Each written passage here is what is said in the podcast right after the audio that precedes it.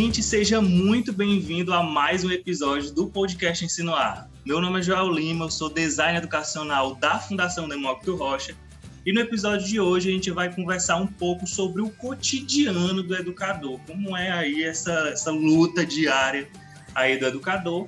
E para conversar comigo e com a professora Viviane, claro, né, a gente trouxe como convidada a professora Mariana Peixoto. Muito obrigado pela sua participação, professora Mariana. Muito obrigada, eu que agradeço. É uma honra estar aqui, tendo essa troca com vocês. Eu tenho certeza que vai ser maravilhoso, já está sendo. Normalmente, hoje eu vou fazer diferente, tá? Normalmente eu peço que o convidado ele se apresente, diga quem é, o que que faz e tal. Mas hoje, só para vocês entenderem que a mulher faz mil e uma coisas, eu vou tentar descrever algumas coisas que eu anotei aqui que ela faz. E aí, Mariana, você pode acrescentar ou me corrigir também, tá? Porque pode ser que eu fale em alguma coisa. Pronto. Mariana ela é professora de ciências, não é isso, Mariana? Isso. Do ensino fundamental, é isso? Qual ensino fundamental, anos finais.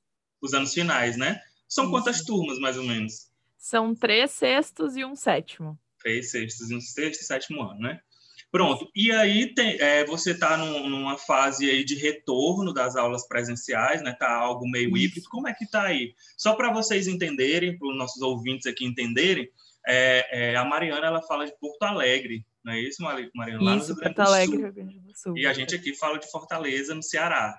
Como é que tá por aí, Mariana, essa questão dessa, como é que está sendo essa, esse teu retorno aí e com, qual foi o modelo assim que a escola que você trabalha está tá adotando? Então, aqui no Sul a gente ficou ano passado, né? Nós ficamos praticamente todo ano remoto, nós retornamos ali por novembro, né? Principalmente ali os anos finais, retornamos novembro até dezembro. E aí a gente ficou nesse, só esse mesinho assim presencial. E aí já foi um, uma amostra grátis do que seria esse ano de fato, né? E aí a uhum. gente já, como a escola já adotava, né, o Google Sala de Aula, então a gente já estava ambientalizado, assim, já deu tudo certo essa transição do, do presencial para o online quando veio a pandemia.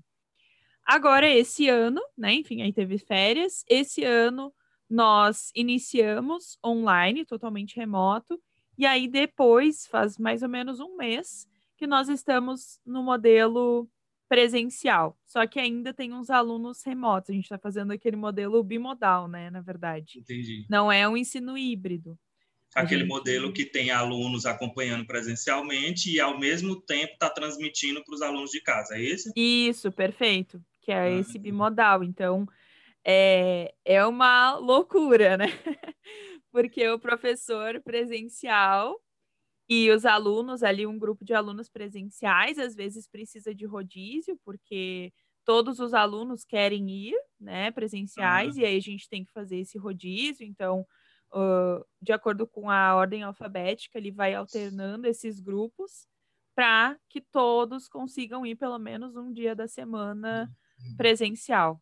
Então, é, então a maioria estamos... quer estar tá lá na sala de aula. Mesmo. maioria quer estar tá lá. Isso depende muito das escolas, né? Tem escolas que muitos não aderiram voltar presencialmente, mas nós, é, a maioria voltou. Então a gente está tendo que fazer esse rodízio. Entendi.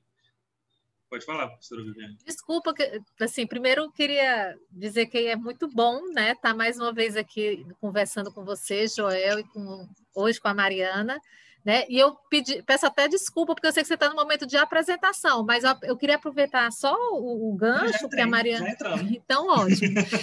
é, Para dizer que achei bacana te escutar, Mariana, porque, como você diz, não são todas as escolas, mas aqui, eu vou dizer Fortaleza, né? não posso dizer Ceará, mas aqui em Fortaleza muitas escolas estão nesse mesmo movimento que a sua, né? De fazer o, o bimodal, de ter, na verdade, a, ano passado existia a história do A e B, turma A e turma B. Esse ano já tem o A, B e C. E eu, poxa, o que é o C? O C é aqueles que não querem de jeito nenhum. Porque, tipo assim, o A é de A a M, por exemplo.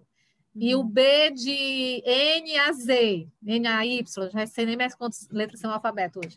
Então, assim, divide o A e B para os grupos fazerem o rodízio, mas também existe um, aquele grupo que não vai em dia nenhum presencial né? Então já existe o C. Então, só para quem está nos ouvindo, né, entender que de, do Rio Grande do Sul ao Ceará há uma, uma unidade, digamos assim, né? Claro, como você disse, como eu reforcei, não, não quer dizer que todo mundo está assim, né? Todas as coisas, mas é como se houvesse uma coerência, uhum. né? Eu, eu vou até, ai, Joia, porque eu falo muito, gente. Porque eu, é o que eu mais sinto falta, sabe, Mariana? Você que está na, nas escolas pode falar melhor do que eu, mas eu, embora a gente também está numa escola, mas não é uma escola presencial, é uma escola 100% EAD, uhum. é, o que mais me deixa assim, angustiada é não ter um, um órgão centralzão, assim, chamado tipo o Ministério da Educação, uhum. que diga assim, pessoal, vamos assim, a gente tem essas saídas, vamos pegar na. Ficava arrepiada. Vamos pegar na mão e vamos fazer junto, com essas opções, porque cada realidade é uma realidade, mas uma orientação zona, assim, sabe? A gente tem que é. caminhar por esse caminho. Eu morro de sentir falta disso. É. Mas fico feliz de te ouvir, me deu essa vontade de falar que aqui em Fortaleza a gente também tem um movimento parecido.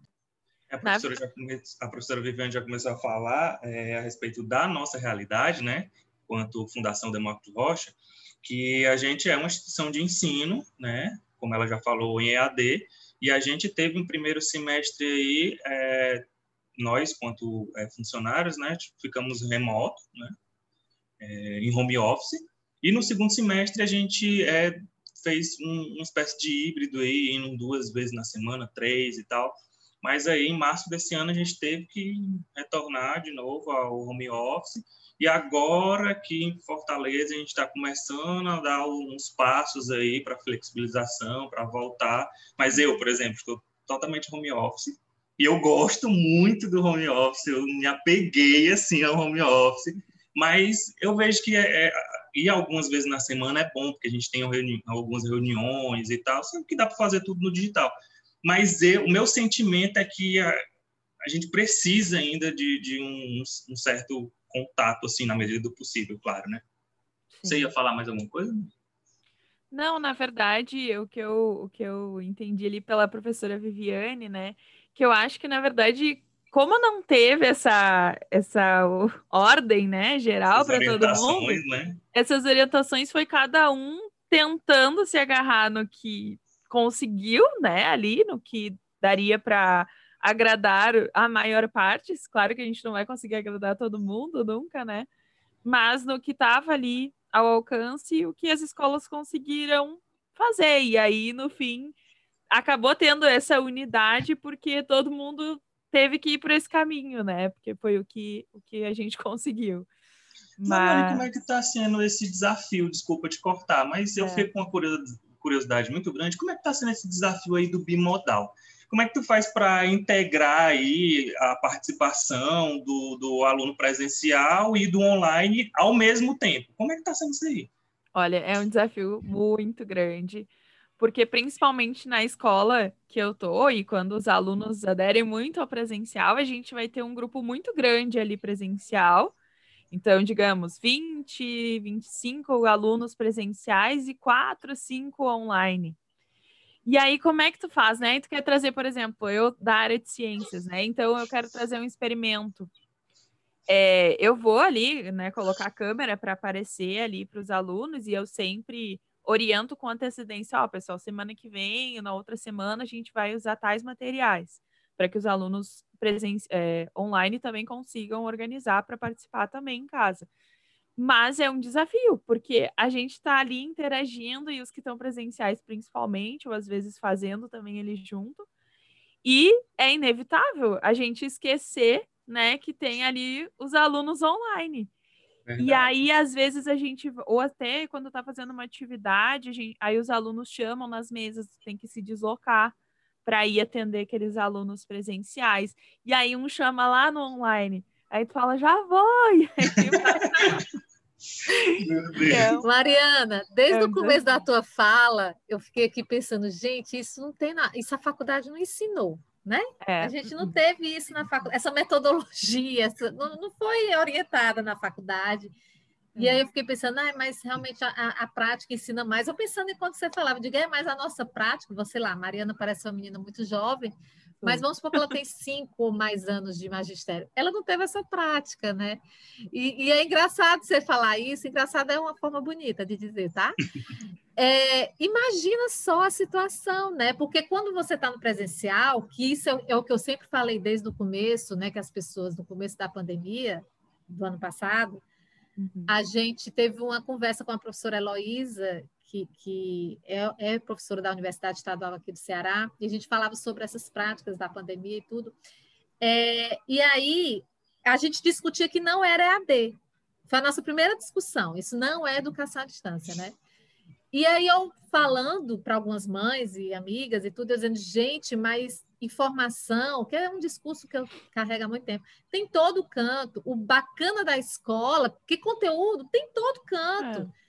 O bacana da escola é a vivência, é a troca, é essa mediação que o professor faz, a provocação, porque a informação está lá, o conteúdo está lá na internet, onde ele quiser. Mas o professor, e esses dias, eu não vou lembrar agora quando. Ah, foi numa aula que eu participei de uma faculdade aqui eh, particular de Fortaleza. Eu conversando com as alunas de pedagogia e a gente falando sobre essa quantidade de informação, o estudo, inclusive, era sobre Valon. E eu disse, gente, quanto mais informação a gente tem no mundo, que não se compara, né, por conta das redes sociais e das, da rede internet como todo, uhum. mas o professor é indispensável. Que existia um mito, né, de que ah, agora o professor vai ser substituído. Tá, tá, tá. Gente, quanto mais eu vejo a informação chegando por todos os viés, assim, mais. Já essa história está gravando, a gente fica se olhando, a gente se movimenta mais. mas a gente precisa do professor, sabe? Uhum é, é, quando eu entrei na faculdade no final da década de 90, comecinho dos anos 2000, quando eu terminei, se falava muito, né? Era a chegada da internet nas escolas e que ia mudar, e que o, é tanto que o meu professor dizia assim, ó, olha, a tecnologia não vai substituir o professor, mas o professor tecnológico substitui o professor analógico. Já uhum. falava isso nos anos no começo dos anos 2000. Mas eu uhum. vejo agora que a questão não é mais essa, pelo menos agora, com com tanta informação vindo de tanto canto, né? Na, no, no, começo dos anos 2000, a televisão não era um computador gigante na sala. Né? Hoje você tem a internet na, no meio da sala da família ali uhum. conversando. Eu digo, Jesus, como o professor agora é. Você nem com adjetivo, super indispensável. Porque o que, que a gente vai fazer com tanta informação? Né? Uma criança de 12, 13, 5, 7 anos, o que, é que ela vai fazer com isso? Né? E aí, quando você fala do experimento, gente, Mariana de Deus, vou me calar para te ouvir. Não, mas é, é um desafio, né? Até um, um conceito que eu, eu fiz uma, uma certificação de multiplicador Educamídia, que é um programa muito bacana também, que tem sobre educação midiática. E lá eu aprendi um conceito muito, muito que eu achei bem bacana que eu não conhecia, que era infodemia que é justamente esse conjunto, esse aglomerado de informação que a gente está recebendo a todo instante, né? A gente olha no celular, a gente olha no computador, a gente olha na rede social, até mesmo ensinar o aluno a filtrar as informações, né? Será que aquilo é verdade? Será que é mentira? Tá os fake news, né, que aparecem. Então acaba que a gente é realmente, né, precisa estar tá ali para fazer essa mediação de eles falam às vezes, né? Ah, prof, mas isso tem no Google. Tá, mas e o Google tá certo? será que o Google vai ter a resposta certa? Ou será que isso está certo, né? Então, isso também é um trabalho que a gente tem que fazer, né? Será que a gente, até mesmo repensar a avaliação, né? Repensar essa, essa se vale a pena a gente eu ensinar ali solo e perguntar o que, que é o solo, porque o aluno vai ali no Google e vê o que, que é o solo, né? Mas eu trazer ali um experimento mostrando o que é erosão, né, demonstrando para eles na prática, trazendo uma experiência de vida deles, aí é outra coisa, né? Ou avaliar por projetos, acho que a metodologia ativa veio justamente para mudar, né? Até mesmo essa questão de avaliação. Acho que a gente tem que repensar, porque está tudo mudando, né? E a forma que a gente avalia também tem que mudar. E a é tá, né, rapidez dessa mudança, né? A rapidez dessa mudança. Perdão, é. Joel.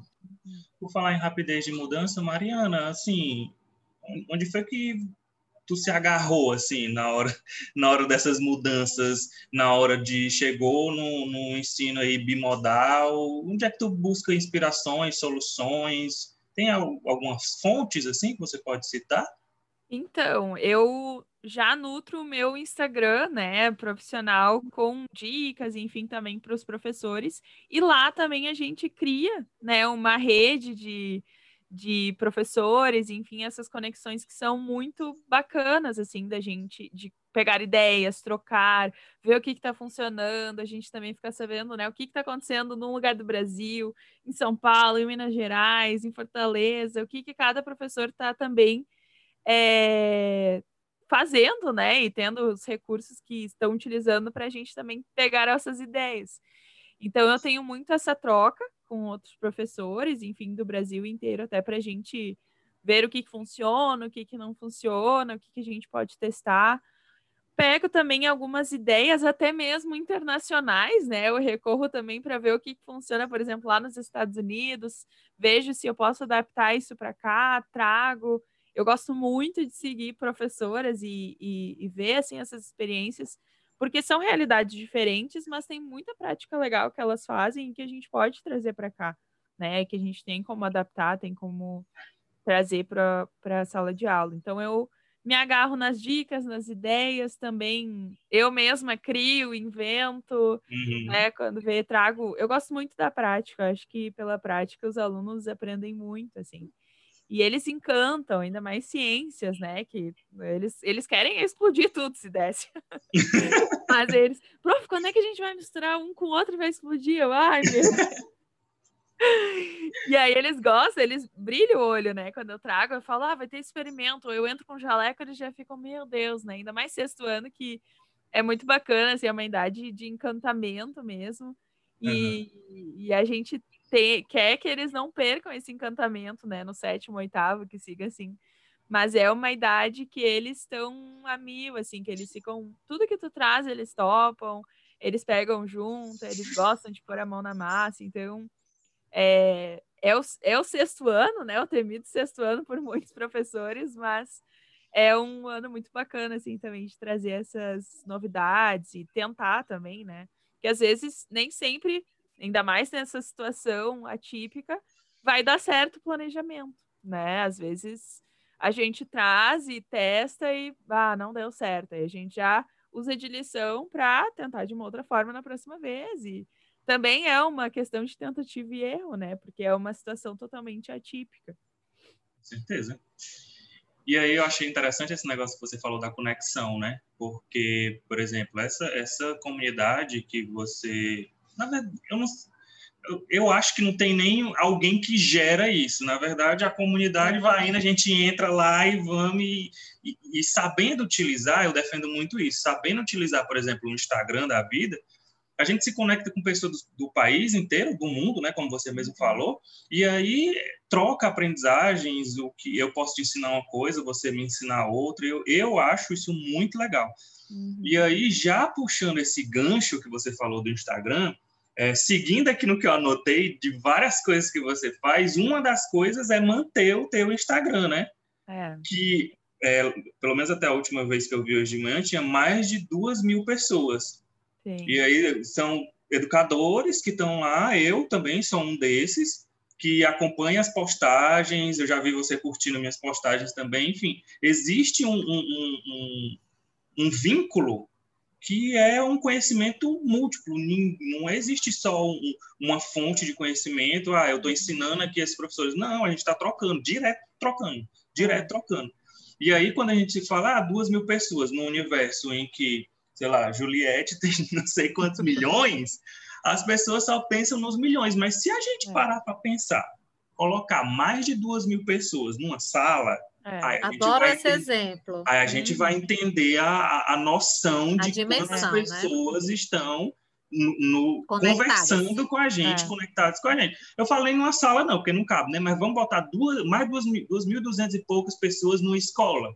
Sim, todo é mundo te escutando e, e, te É uma escola, né? É uma, é uma escola de Entendeu? grande porte, de médio para é. grande porte, né? Isso, isso. E, e, e aí eu queria entrar também a gente já falou que você é professora de ciências de três turmas, que tem que, tem que, que se desdobrar aí, tem que ter todo esse jogo de cintura. E aí eu ainda acrescento mais esse, que ainda tem alguns aqui que eu não estava anotando, ainda acrescento mais esse. Você tem que manter esse Instagram. Eu queria, inclusive, que é. ela dissesse qual, para quem está ouvindo a gente. Ah, é, porque ele deve, a pessoa que está ouvindo, ela já está curiosa, né? É. O João fica falando isso tudo. Ela, sim, mas eu estou com papel e a caneta aqui para anotar. E eles não dizem qual é o Instagram. Isso aí. Quem quiser acessar é mariprof, com dois underlines no final. Arroba é quase uma fórmula de química, né? já vai quase, aprendendo quase. aí só com... Professora, mas eu acho que se, se for lá no Instagram e procurar, acho que por Mergulhando na Ciência, Mergulhe na Ciência, já, já aparece, né? Mas só, só alternativa. Tem os dois Isso. caminhos aí. Perfeito. Mergulho na ciência também dá para encontrar, sim. Tá certo, né? Pronto. Eu também produzo algumas coisas para o Instagram e eu sei a, a dificuldade, o, o trabalho que dá. Como é que você consegue além de tudo que você faz, ainda manter aquele Instagram? Como, como então, é essa experiência? Então, acaba que, na verdade, eu comecei um Instagram pensando né, na ideia de trazer assuntos envolvendo ciências e libras. Então, eu comecei trazendo essa conexão de ciências e libras, porque eu pensei em ser um, uma área né, que não tem muita não tem muitas pessoas nessa área, a demanda é grande, porque existem poucos professores que saibam, é, que sejam da área de ciências e que saibam Libras, né, ou que tenham recursos didáticos acessíveis para a comunidade surda. Então, essa foi minha ideia original, porque Nossa. eu me encantei pela Libras na faculdade, porque é uma disciplina obrigatória, né, nos cursos de licenciatura e pedagogia, e graças a Deus, porque talvez se não fosse nem por isso, as pessoas nem chegariam, né? Nem, nem teriam o um mínimo de interesse. Então, conheci na faculdade e aí me encantei, assim, e, e, aí foi também uma das vertentes que eu, que eu segui profissionalmente nesse mundo da Libras. E aí eu pensei, né, em trazer essas duas áreas da minha vida e juntar a Libras e as ciências. Então, eu comecei o Instagram nessa vibe, assim. Só que aí o que, que aconteceu? Foi me seguindo muitos educadores, e aí também na minha vida foi surgindo a tecnologia. E aí, até hoje, eu estou tentando balançar e equilibrar a Libras, as ciências, agora aliada à tecnologia. Então, eu tento trazer recursos é, tecnológicos que possam ser utilizados em aula, né?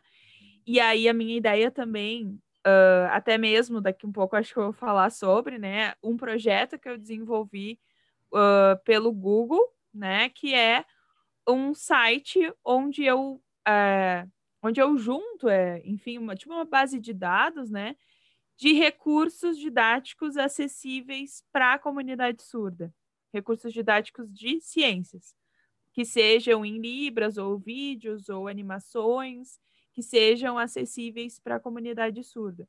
Então, eu desenvolvi esse projeto para unir tudo que eu já vi, conheço, enfim, de Libras nesse, nesse site que eu criei. Depois eu vou falar um pouquinho mais. Mas aí nisso, né, o que, que aconteceu? Que as pessoas que me, que me seguem ali no Instagram começou a vir muitos educadores. E eu vi que a demanda desses educadores estava mais nessa questão de tecnologia e de trazer ferramentas. E aí veio a pandemia, e aí isso né, aumentou em diversas né? vezes. E aí eu vi, não, tá aqui o meu, o meu público, né, em si, essas uhum. pessoas precisam que eu auxilie elas nas ferramentas tecnológicas em aula. E aí foi que eu comecei a, então, vamos tentar ajudar essas pessoas da maneira que eu conseguir, né? Não sou expert ainda em nada disso, mas no que eu puder auxiliar, né, estamos aí. E como, e como vocês disseram, né, no início eu pensava também, a gente fica, né, ai, mas eu tenho 100 pessoas, ai, mas eu tenho 200 pessoas. Só que aí eu cheguei agora até mesmo com 2.500 pessoas, que, ao meu ver, né, tenho duas visões, que parece pouco, mas na verdade as conexões que eu venho criando com cada professor ali que entra, que traz essa dificuldade, que a gente troca, ou que me dá uma ideia de aula, ou que eu incentivo a ir a aprender alguma ferramenta, tecnologia, às vezes eu faço aulões também para esses professores, né? Então, a gente acaba tendo essa troca, é muito bacana, assim. Então, acho que isso supre tudo, sabe? A gente nem pensa mais em números, em quantos seguidores tem, enfim, mas a gente pensa no realmente no propósito inicial que é auxiliar outros professores. Então, acho motivação, né?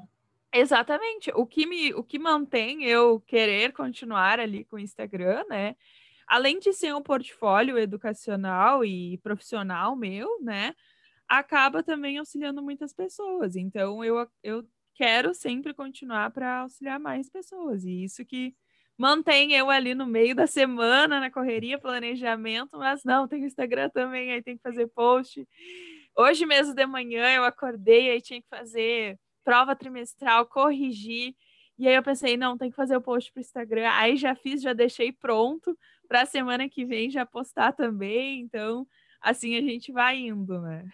Não, eu com 1.200 pessoas mais ou menos que eu tenho eu abro uma caixa de pergunta, eu não consigo responder todo mundo. É tanta da pergunta, as é. pessoas ficam com raiva de mim porque eu não respondo. Porque eu fico aqui, eu, a, a Deilane, minha esposa, tá aqui, ah, a gente precisa fazer não sei o quê. Eu, não, peraí, só responder isso aqui, porque é tipo, e é pergunta de variada, assim, todas é relacionadas à educação, claro. Mas não dá conta. Imagine mais do que isso. Não, a gente não dá conta. As pessoas estão sedentas mesmo assim, porque, como vocês já falaram, teoria por teoria, tá, tá aí a, a torta e a direita. Você é. abre o um YouTube, você tem videoaula de tudo que você quiser na sua vida. Uhum. Mas o diferencial é isso, é, é, é, essa opinião baseada na minha experiência, essa uhum. orientação para que o, a pessoa que está escutando a minha resposta, ou é, vendo aí o meu conteúdo, ele consiga é, é, evitar esse bater cabeça direto, entendeu? Isso, isso uhum. ajuda demais, porque a minha experiência somado com a experiência dele, já faz muita coisa, já é um avanço gigantesco. É, a pandemia veio para mostrar isso também, né? essa explosão aí pela busca de ferramentas e tecnologia. Pessoal, vocês que são blogueiros, os dois, né? Deixa eu fazer uma pergunta que eu estava aqui é, é, é, ouvindo, né? A história da quantidade de seguidores. E aí o Joel citou a Juliette, assim, só como exemplo, né? Mas eu fico pensando, sabe, Mariana? E aí você meio, meio que colocou isso na tua fala. Quando a gente fala de duas mil pessoas ou mil e duzentas, como o, o, Joel acabou de falar, e que às vezes ele não dá conta, tudo bem que vocês não vivem disso, isso é importante entender, né? Isso também faz uma diferença. E, e, eu acho que é por isso, de um dos motivos da gente estar tá aqui com a Mariana, porque essa rotina dela que, que nos despertou a curiosidade mas também eu fico pensando se essas conexões não são reais. É isso que eu quero saber se, se minha, meu raciocínio está correto, vocês dois que têm esse universo mais próximo. Eu entendo que são conexões reais. Vocês entendem o que eu estou dizendo? Porque se assim, uma uhum. coisa é você ter 20 milhões de seguidores, aquelas pessoas não, é. não são lá, mas não é. sei o que é presença. Inclusive, tem uma pesquisa aí de uma conhecida minha que a presença na EAD que é uma coisa muito doida, né? Porque você é. não tem a presença, presença pegando presença, né? Mas tem uma presença que é conceitual, que é um conceito, né? Que dentro uhum. da educação à distância. E aí eu estou pensando no que vocês estão dizendo, essa questão da quantidade de pessoas que seguem, e a Mariana fala da interação, assim como o Joel falou, mas a questão é essa conexão, e eu chamaria isso de real, Uhum. Né? É uma conexão real. A gente pode falar assim? Total. Pensar assim, na verdade? Total, total. Eu vejo assim que é, é muito legal, porque as, volta e meia, até ontem mesmo, a professora mencionou e, e, mostrou uma foto com um experimento que eu tinha mostrado no perfil. E ela falou: Olha, prof, obrigada pela dica, né? Volta e meia alguém posta alguma dica que eu coloquei, ou fiz a minha aula com a dica que a Mari postou. Então, isso é o legal, né? A gente fazer parte dessas, desses pequenos detalhes ali. E é, é uma conexão real mesmo, né? Até uma outra professora lá de Minas Gerais disse: Ai, prof, eu vi que, enfim, tu tá na correria, que eu vou me casar daqui a três semanas, né? Eita. E ela Não disse: tá Dia 12 de junho já. E tu tá aqui Ela... falando com a gente, perdendo esse tempo. Peraí, peraí, para tudo. Você vai casar no dia 12 de junho? No dia que eu casei também. Ah, Olha aí. que legal. Sim. eu não sei se o seu motivo é o mesmo que o meu motivo, que me motivou na época, que isso vai fazer 18 anos agora. Uhum. Quando eu escolhi 18 de junho, porque, assim, tem alguns motivozinhos, né? Era dia de sábado, aniversário da minha avó, mas principalmente porque era dia dos namorados e resumia uma coisa só, uma comemoração só, não corria o risco do marido esquecer, entendeu? Meu que eu meio que articulei essa data. Esse Já foi o meu deu, motivo. Deu uma motivada. É, aqui também é, é, também é pelo Dia dos Namorados e também porque é um dia importante para nós, que nós somos católicos, e é dia do Imaculado Coração de Maria. E aí a Menina, gente... eu sou católica, eu não sabia dessa informação importante. É, do... é uma delícia. data móvel. Mas ah, eu... Ah, tá. entendi. É. Eu já estava preocupada com a minha devoção. Tá esse ano, esse ano. Ai, que lindo, Mariana. Parabéns. Gente, Obrigada. desculpa quem está ouvindo, momento fofurice, né? Falando de casamento. E aí, eu não falando... pensei nisso. Eu não? coloquei para 15 de novembro, então eu tenho que dar um presente do dia do namorado, um presente. Ah. eu devia ter enxugado, eu acho. Devia ter aproveitado a oportunidade. Mas a gente escolheu o 15 de novembro porque é feriado. Sempre a gente vai ter um feriado aí para poder comemorar tem uma folguinha, tá certo. Muito bem. Mas e conte, aí... Mariana, você estava falando desse, desse momento único. E aí, como também, isso é legal, né? Porque a gente mostra a rotina ali, né? Às vezes, até meus seguidores agora sabem que sexta-feira é um dia lotado para mim de aulas.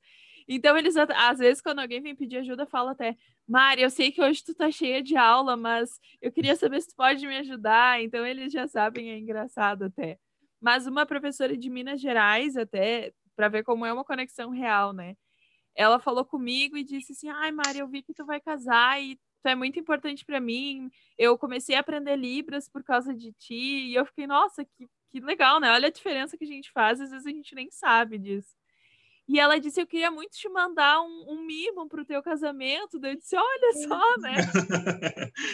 Ai, menina, tá só faltando a geladeira. Me manda aí. um voucher das Casas Bahia. Então é, é bem real assim mesmo essas conexões, né? E a gente faz a diferença, às vezes a gente não, não nota, assim, mas com certeza isso marca assim na vida das pessoas. Por mais que seja, né, pela internet, enfim, a gente faz a diferença e é uma troca muito bacana, né? São 2.500 pessoas que estão ali, que apreciam o teu trabalho, que incentivam a continuar. Então, é um trabalho que vale a pena, assim.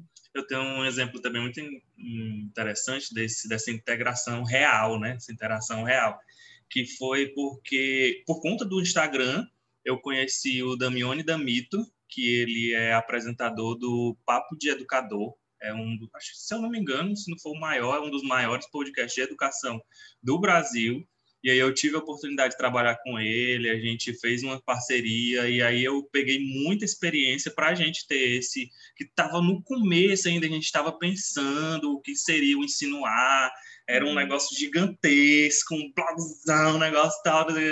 Aí a professora chegou para mim, Joel, vamos acalmar, porque a gente não vai dar conta disso tudo, vamos nos primeiros passos. E o primeiro passo vai ser o podcast insinuar. Eu, professor, então vai dar tudo certo, porque eu já estou aí com, em contato com as pessoas. Eu sou até muito grato ao Damione por tudo, tudo o trabalho dele, que influencia muitos educadores no país. E essa é, foi bem interessante para mim e foi por conta do Instagram. Muito legal. Fora Instagram, fora professor de ciências, fora. Ah, tem até canal no YouTube, tá? Tem canal no YouTube, além do Instagram. É... Professor, você tem sei quantas certificações, né? Aí eu queria tocar nessas certificações, porque como eu até estava falando aqui em off, né, enquanto a gente não estava gravando, é, essas certificações são coisas que assim, que quando eu descobri as certificações brilhou o olho mas não é muito divulgada entre os educadores. Os educadores, é, é, pelo menos daqui, né, que eu uhum. tenho contato, é, pensam em graduação, mestrado, doutorado, uma especialização, um curso livre, alguma coisa assim. Mas existe, principalmente agora foi potencializada essa questão com a pandemia, né, que é a das certificações por parte de empresas, né, é, ligadas à educação, que tem algum trabalho em educação. Mariana, então conta para a gente quais as certificações que você tem, quais existem. Fala para a gente o que é essas certificações. O que são isso tudo? Então, eu acho que é bacana também a gente trazer esse lado acadêmico e essas certificações que estão surgindo, né? E que uhum. também auxiliam muito a, a, prática ali do professor. Porque a minha vida de docência, ela é recente. Eu me formei, né? Por, às vezes as pessoas não acreditam, mas eu me formei em janeiro de 2020. Uhum. Foi pandêmica a minha formatura, né? Me formei ali no, na véspera de fechar tudo, enfim né, de vir essa onda da pandemia. Mas é recente, mas foi muito profunda, tem sido muito profunda, assim, esse, esse caminhar, principalmente pelas certificações. Elas me auxiliaram muito, assim, a, a trilhar e também pegar a prática e conseguir também a parte teórica para ir aprofundando cada vez mais também o, a, minha, a minha prática, né? E aí o que aconteceu? Eu tenho as certificações Google, né? Que acho que são as certificações mais conhecidas. Né? Então, tem a certificação de educador Google nível 1, porque existem as ferramentas Google e esses certificados eles dão ali, né, um, um digamos, no papel, né, que o professor, o educador, tem domínio sobre aquelas ferramentas. Então, Só ela é bacana. Uma dessas ferramentas, desculpa te interromper, uma dessas ferramentas que está sendo muito utilizada pelas escolas é o Google Sala de Aula, né? Perfeito. Tem o Google Sala de Aula, tem o Gmail, tem uhum. o Drive, tem aqueles documentos também uhum. lá do Google, né? O Google Docs, aquele, aquelas planilhas, né? Isso. Enfim, é, é algo que está aí gratuito, que a maioria das escolas estão utilizando e que tem essa certificação do próprio Google é, é, é, chancelando, né, dizendo que aquele educador tem uhum. domínio sobre as ferramentas. É mais ou menos isso, né, Mariana? Isso, perfeito, exatamente. Então tem o nível 1, que é o nível básico, onde vai aparecer todas essas ferramentas que a gente já utiliza na prática, né?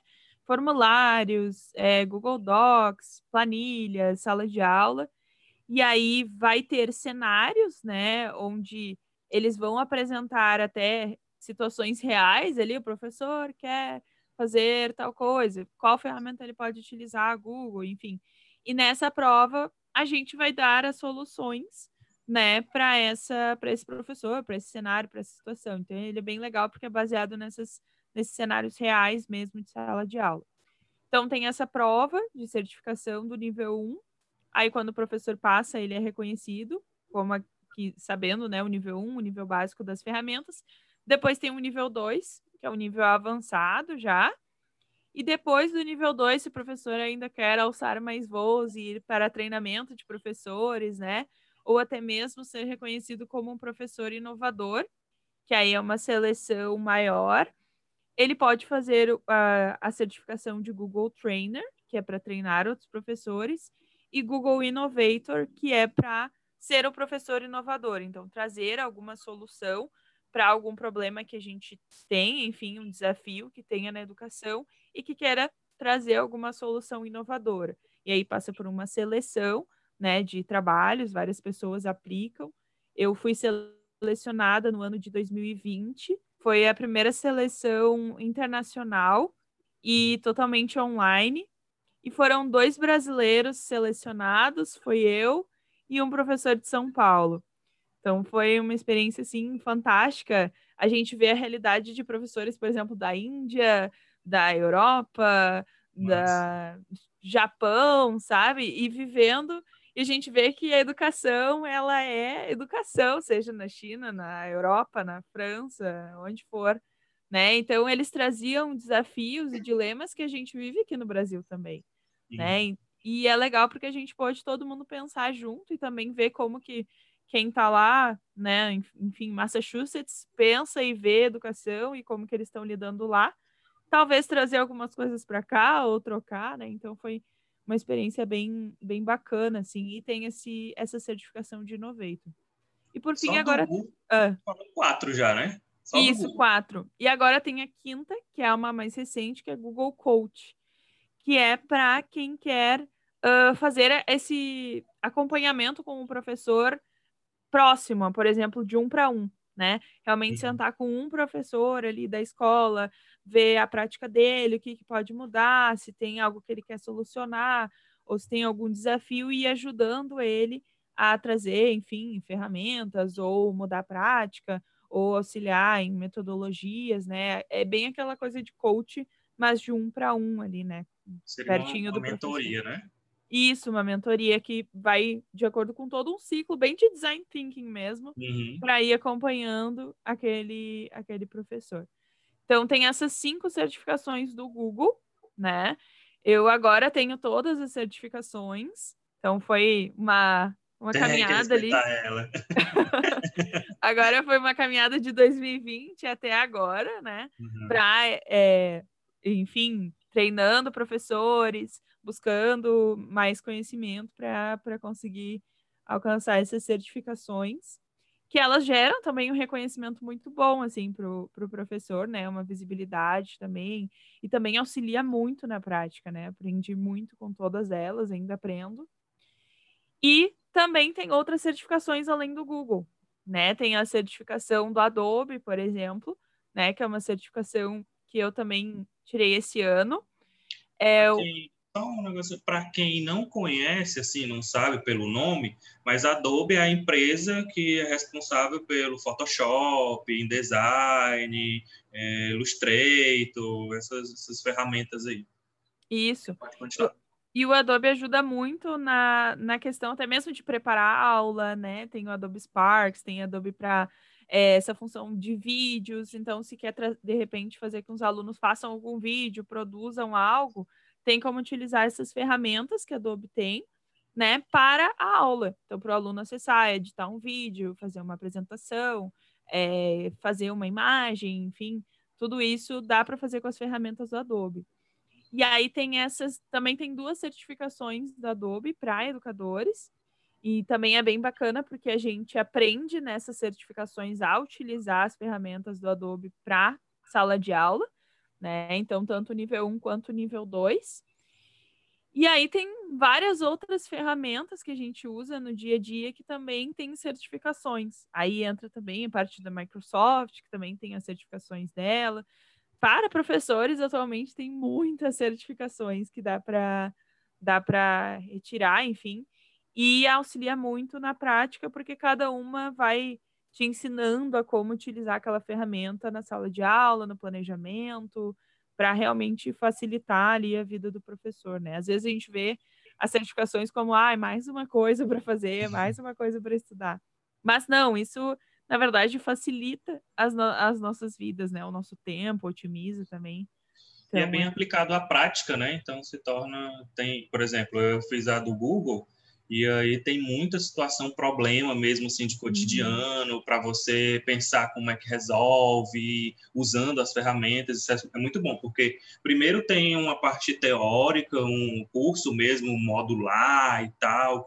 Cada curso, cada módulo tem no final uma situação problema, tem um questionáriozinho para você exercitar aquilo que você está aprendendo. E ao final de tudo, aí tem uma avaliação mesmo, uma prova, né? Que, pelo menos do nível 1, se eu não me engano, isso tudo é gratuito, tá, gente? Só na hora da prova que você faz um, um, um pagamento, só na prova mesmo, para, se for aprovado, né, ter a certificação. No nível 1, se eu não me engano, ainda são 10 dólares, uhum, né? Isso. E no nível 2 são 25, é isso? Isso, aham. Uh dólares, e o resto eu não sei porque eu não cheguei ainda. Mas... Mas... O, re o, resto é free, o resto é free é mesmo. É tudo oh. free. Aí... É, o resto é seleção. Legal. Nossa, Só participar. E aí eu, eu quis tocar nesse ponto porque eu acho muito importante, porque é a empresa que desenvolveu o, as ferramentas, pegando essas ferramentas dela, que muitas vezes nem, a maioria das vezes, né, nem começaram com esse, com esse intuito educacional, mas pega isso e, e te, te, capacita para você é, resolver problemas utilizando a ferramenta deles. Isso eu acho uma iniciativa muito legal. E aí você tem a certificação, tem gente que gosta muito desse negócio dessa certificação, né? Tem gente que não sei a certificação, mas eu acho muito legal é, é, é, essas certificações, dependendo da empresa que for. Eu fiz a do Google e foi uma experiência muito boa. Olha, eu escutando vocês falando de todo, né, de, dessas certificações, tudo bem, é um certificado, mas para minha leitura, que estou ouvindo vocês dois falando muito disso, né, desse universo que vocês fazem parte, para mim é um selo, na verdade. É como se tivesse uns selinhos grudados em vocês, né, do tipo, olha, aquele, aquela pessoa ali, ela tem um selo de garantia, né, de que ela tem aquela, aquela habilidade, digamos assim, é. né? Porque não chega a ser uma formação de graduação, mas são pequenas formações, né, contínuas, pelo que vocês estão explicando, onde você vai, claro, a palavra é essa, vai se certificando, né? Mas eu, eu, eu visualizo muito essa questão do selo de, mesmo, uhum. né? De, de, que a pessoa ela está habilitada para. E Isso. a forma, a metodologia que eles usam, pelo que eu estou vendo, realmente tem essa natureza, né? De que a pessoa ela não está habilitada só na teoria, ela tem uma habilitação mais específica, né? Exato. Exatamente. Eles. Desculpa, desculpa, pode falar, pode falar. Não, não eu ia ele... falar só um negocinho rapidinho, desculpa, a gente está batendo ah, cabeça. Mas eu ia falar rapidinho, só que a leitura da professora foi bem legal mesmo, tanto que quando a gente recebe a certificação, a gente recebe o certificado e um selo também, isso. entendeu? É exatamente isso, a gente recebe um selinho lá também. Pode falar, Mariana. Não, é, é, isso aí. Eu acho legal, assim, porque eu sempre reforço quando eu falo das certificações, né? Que não é a gente fazer uma certificação para dizer, ah, eu sou certificado, né? Eu tenho selos. não é essa a ideia, a gente não tá para ser carteira aqui para mostrar selo. Né? Mas a gente está aqui para.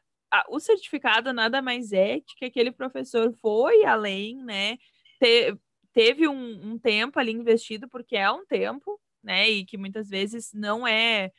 Tem escolas que apoiam e auxiliam né, nesse processo, mas tem escolas que talvez ainda não conheçam, enfim, tem que é, espalhar mais essas certificações, né? Mas ela ajuda muito, principalmente porque todo esse treinamento é gratuito, só a prova que é paga, e auxilia muito na, na prática mesmo, ainda mais agora que a gente tá, tem que fazer né, atividade em formulários, tem que fazer as provas em formulários quando a escola né, precisa fazer uma avaliação, tem que utilizar um documentos para fazer um texto, para fazer uma redação, enfim, então a gente, as escolas já estão utilizando essas ferramentas.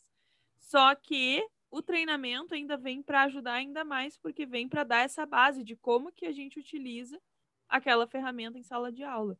Né? Então não é só o certificar por certificar. E assim, sabe, Mariana, eu percebo, eu trabalho com tecnologias educacionais desde 2001. Assim, eu entrei na. Eu sou pedagoga, né? Para quem acompanha o ensino há mais tempo, sabe, né? Que o Gé já fez essas apresentações várias vezes, mas eu, eu, eu, sou, eu sou pedagoga por formação, e dentro da faculdade ainda, eu entrei porque eu queria ser professora de educação infantil, mas na faculdade eu enveredei para te, tecnologia educacional. É, e a gente percebe que essa, essa questão da, da utilização das ferramentas elas estão lá, mas existe um potencial que a gente. É, é, vamos lá, daqui a ferramenta, sei lá, a gente usa 5% dela, uhum. né? Muitas vezes, 10, 20. E quando a gente se, se apropria dela e mexe e erra, eu adoro errar. E, e, faz de novo e volta. E, por exemplo, o Excel, vou usar um exemplo bem simples: o Excel. Eu morro de medo daquilo, né? Eu faço só aquele básico. Mas, às vezes, quando eu sento perto do nosso diretor-geral, lá da, da, nosso gerente geral, o, o, o Tardan, que ele tem uma habilidade tremenda no Excel, eu fico babando, porque ele tem, e, e também a gente tem... Né, é, não, e, e a, o que ele consegue fazer com o Excel, assim também como André Felipe, que trabalha, é, é, nosso diretor digital, uhum. eles, né, que têm uma habilidade no Excel, eles utilizam numa potencialidade a ferramenta que não é fazer tabela não é fazer gráfico Excel, é. né? Ele tem um universo lá dentro. Então eu percebo assim, as, muitas pessoas hoje estão usando o Google e, e, Google Classroom porque tem que usar, porque amanhã vai dar aula dele, né? E eles vão usar. Mas usa a potencialidade do Google Classroom? Não sei, né? É, por exemplo, eu vejo aqui meus filhos eles usam o Google Classroom. E aí eu vejo quando eu acesso que tem uma infinidade de coisas. Aí a professora passa uma atividade no sei lá, não sei nem dizer os nomes que tem lá. E a gente vai usar e é uma dificuldade tremenda. A gente vê que quando você clica em uma opção, vem umas barras, umas réguas com trocentas coisas. Eu digo, gente, isso aqui é um universo. A gente é. não sabe usar a potencialidade das ferramentas. Essa é a verdade. Exato. É isso mesmo.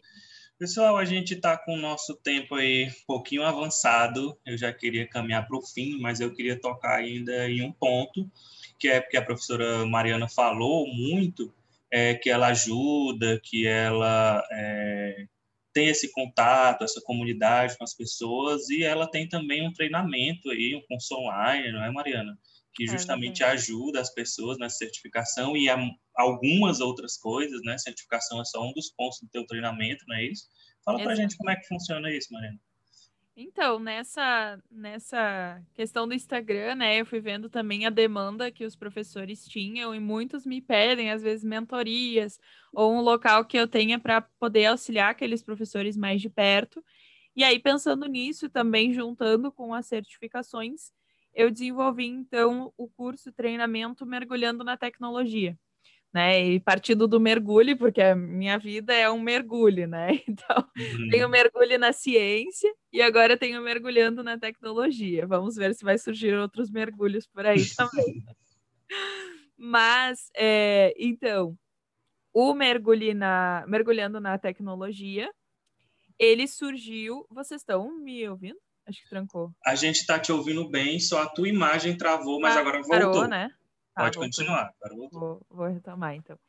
Então, mergulhando na tecnologia, surgiu por essa demanda né, que os professores estão tendo das certificações, mas também para atualizar, né, para mostrar até mesmo aquele professor que veio a pandemia e precisou ali na marra mudar a sua prática ou mexer num Google Sala de Aula pela primeira vez, ou mexer em qualquer outra ferramenta, ou pensar numa metodologia ativa, né, ou tentar realmente esse exercício de aprender a reaprender, né? Que eu acho que é o que a gente mais vem falando, assim.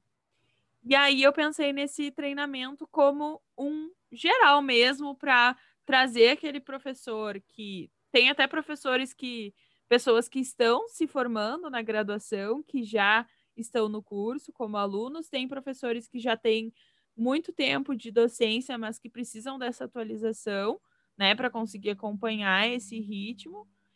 E está sendo uma turma muito bacana, porque a gente está criando uma comunidade mesmo dentro do, do curso, né? Então, eu trago lá dentro metodologias ativas, na prática mesmo, como que a gente pode aplicar. Trago sobre o que, que é tecnologia, trago sobre as ferramentas que eles podem utilizar para facilitar o tempo do professor, otimizar, é, slides já prontos, o visual todo bonito ali para o professor só aplicar na sua aula, né? O que facilita muito a vida do professor. Sempre que eu mostro, ele se encanta, tipo, meu Deus, eu nem sabia que isso existia. Isso otimiza muito tempo, né? Não precisa ficar ali colocando o desenho, pensando na imagem, já está pronto. Então, isso também ajuda muito essas ferramentas. Mostro também Educação midiática, falo também um pouquinho sobre, né, trazendo essa, essa minha certificação de multiplicadora de educação midiática. Uh, pretendo, agora eu estou fazendo também um curso de certificação de educador maker, né, que aí é realmente mão na massa e pretendo depois futuramente também fazer algumas oficinas ou algo na área. Mas o treinamento mergulhando na tecnologia vem mais para trazer metodologias ativas, educação midiática, cultura digital, né, que é a competência da BNCC, e que a gente tem que trabalhar em sala de aula, mas muitas vezes a gente não sabe como, né, trabalhar essa questão de cultura digital. E aí também, como um plus, vem ali as, o treinamento mais juntinho, assim, mais de perto com o professor sobre as certificações Google nível 1 e nível 2. E já temos várias profs que fizeram um treinamento que já estão certificados, então Sucesso. que massa. E é, eu acho legal porque é um curso acessível, não é aqueles cursos de coaching que é 42 vezes de 499. Não, não. não é. Professor, você falando aí da educação midiática, eu lembrei que a gente também tem uma parceria lá com o pessoal da Educamídia, a gente da Fundação ah, Demócrito Rocha, tem um curso livre gratuito é, na nossa cartela de cursos, que uhum. é o Educação Midiática e a BNCC. Falei certo? Educação Midiática e a BNCC. E a gente fez lá um, uma parceria e tá, inclusive, está com inscrições abertas lá no nosso site, no nosso abo. Eu lembrei aí. Pronto, então, para finalizar, a gente viu tanto de coisa, além do casamento, né? Já falou. tanto de coisa que a Mariana faz. E aí, Mariana, tem alguma rotina específica que você, de organização que eu estou falando, tá? Alguma, alguma metodologia de organização, alguma ferramenta que você usa para dar conta de tudo? Como é que você faz assim na organização mesmo em si para dar conta? Olha, eu vou confessar que eu amo as tecnologias, mas eu também amo papel e uma caneta. Tem não, né? né? Então eu utilizo isso aqui, ó, papel. Na verdade, eu descobri esse post-it que ele vem com. Tem um bloquinho, né? Essa aqui é a minha folha dessa semana. E aí eu coloco e vou riscando ali o que eu já fiz. Ainda tenho uma série de coisas para fazer ainda essa semana. Isso é uma tecnologia eu... também, né? É, também é uma ferramenta para auxiliar, né? Então eu me organizo nesse, nessa, nessas listas. Então eu vou vendo o que, que é prioridade, vou colocando ali, vou riscando o que eu já fiz. Aqui entra, né? Instagram, casamento, o curso, YouTube, aula, planejamento, entra tudo aqui. E aí eu vou riscando o que eu já fiz. Mas é, também falando, né, e dando uma dica também de uma ferramenta muito boa para organização, que é o Trello. Não uhum. sei acredito que muitos conheçam já, né? Sim. Eu Mas é uma, é uma ferramenta ótima e também o Google Keep, que também funciona nessa, nessa questão aqui do que, que tem que fazer, do que, que é, já fez, né? Enfim. Então, são ferramentas, tanto o Trello quanto o Google Keep, que ajudam aí na, na organização. E a professora Viviane, tem alguma dica de organização? Então, eu uso uma tecnologia que, que quando a Mariana mostrou o, o, papelzinho, eu digo, mas isso é uma tecnologia que não se acaba nunca, né? É. Mas é, é, eu não estou com ela aqui já. Você sabe qual é a minha, minha metodologia de organização? A agenda. Ah, tá. Todo mundo se espanta que eu ando com a agenda, aquela agenda que tem a data, né, por dia e tal, o mês, a, o dia, a semana. As pessoas ficam super espantadas. Inclusive, quem me presenteia todo ano com, com essa agenda é um colega nosso de trabalho. Quer dizer, tu és a única pessoa que eu vejo que usa agenda. E muito. Não é de, ela é toda riscada de ponta a ponta. E né? então, não, professora? Muito, não, não vivo bem. sem. Às vezes, eu, como a gente está híbrido, né? Home office, presencial, home office. E aí, se bem que presencial também estou presente aqui, olha a doidice que me passou pela cabeça. Então, quando eu vou para a fundação, se eu esqueço a agenda, na mesma hora eu ligo para casa, faço um print do dia de hoje. Senão, não ando. Eu não. Um print, não, gente. Olha a loucura que eu estou falando. Uma foto. Uma foto. Faça a foto. Aí, quem tiver em casa, tira a foto, seja a menina que trabalha comigo ou um filho. Tira a foto e me manda. Então, eu não dou um passo. Então, Joel, essa é a minha metodologia de organização. O papelzinho, a agenda. A gente falou muito da Mariana, do cotidiano dela, porque ela é uma convidada, claro, né? mas a professora Viviane já compartilhou aqui em alguns episódios a rotina dela como gerente pedagógica da fundação, mãe, esposa, enfim, tem um monte de coisa, algumas de vez em quando o pessoal chama ela para uma aula, né, professora, aí de noite, para um podcast de noite, e aí ela vai se organizando e tem muita, é verdade. Muita coisa Mas só por causa agenda. da agenda. Mas só por causa da agenda, sabe, Joel? Que tem a agenda do Google também, né? Não sei se a Marina Sim. ficou toda se coçando. Meu Deus, tem a agenda do Google que chega no e-mail, que chega no, no WhatsApp, chega em todo canto que ela quiser. Mas eu uso raramente, assim, um pouco menos, aliás, bem menos, essa é a verdade. Mas a gente chega a utilizar, até porque no, no, com, com, essa história dos home offices da vida, né? Ele cria já o Meet, a gente é muito prático, a verdade é essa. É, é porque a minha geração, ela, né, a praticidade vem de outra natureza. Mas, é, por exemplo, o Joel sabe disso, é muita reunião, sabe, Mariana? Que eu acho que você é muito mais focada na, na prática, né? Eu até brinco. Gente, hoje eu vou ter quatro reuniões, que horas eu vou trabalhar? Porque essa é a sensação que dá, né? Se é. você passa o dia em reunião, você não fez nada. Essa é a minha sensação. Então, assim, como é muita reunião, o Joel sabe disso, se eu não, se eu não colocar milimetricamente de 14 às 15, 14 horas, reunião com fulano, 15 horas, reunião com fulano, e é assim. Amanhã, por exemplo, eu tenho reunião às 15, aí perguntaram se eu podia ter uma reunião às 14h30. Posso, mas só 30 minutos. Então, já sinalizo. Sem uhum. agenda, gente, eu não consigo fazer nada, essa é a verdade. Eu uso a agenda Google, os eventos, uso o Trello para os projetos que eu tenho.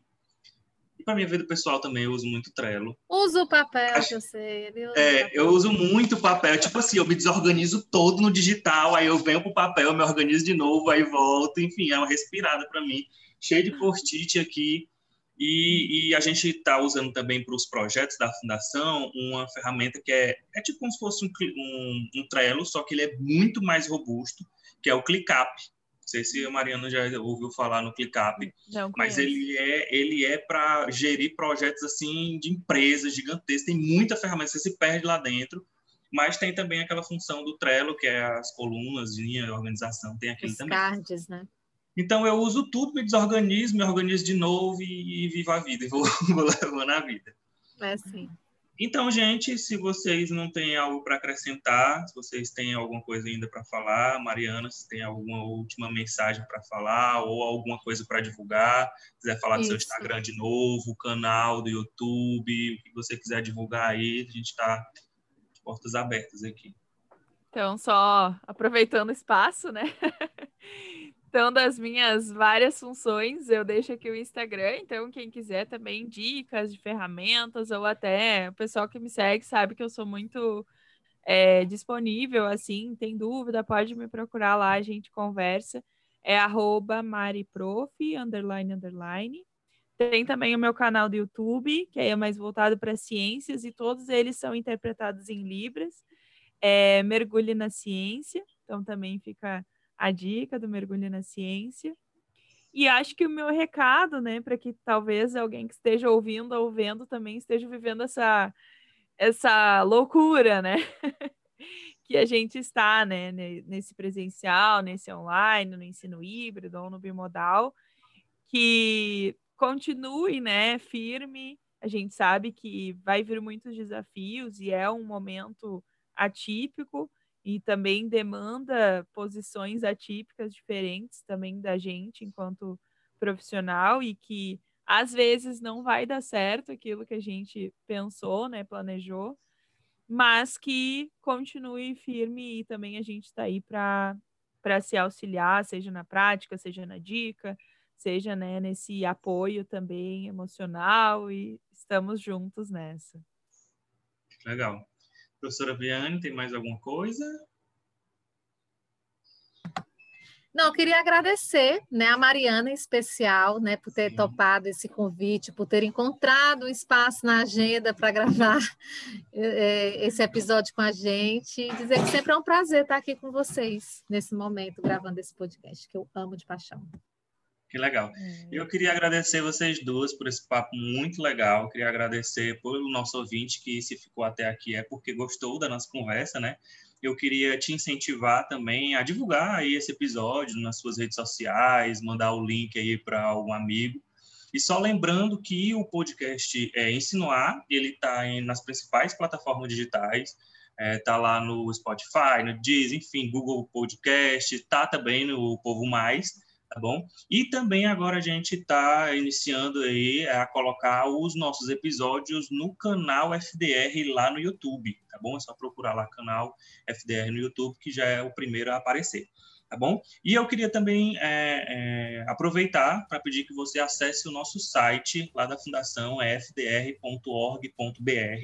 FDR é a sigla de Fundação Demócrito Rocha, fdr.org.br porque lá tem tudo que a gente está fazendo, todos os nossos projetos, nossos cursos. Fala lá das edições da Moto Rocha, fala lá da UANI, que é o nosso setor de cursos, fala do, da nossa TV, que é o canal FDR, enfim, todos os cursos que a gente está com inscrição aberta, enfim, tu, tudo que a gente está fazendo está lá. Então, acesse lá, depois acesse nosso AVA também, se inscreva nos nossos cursos que estão lá com inscrições abertas. E é isso. Então é isso. Tchau, pessoal. Muito obrigado. Valeu. Valeu, valeu, Obrigada, pessoal. Obrigada pela oportunidade. Tchau.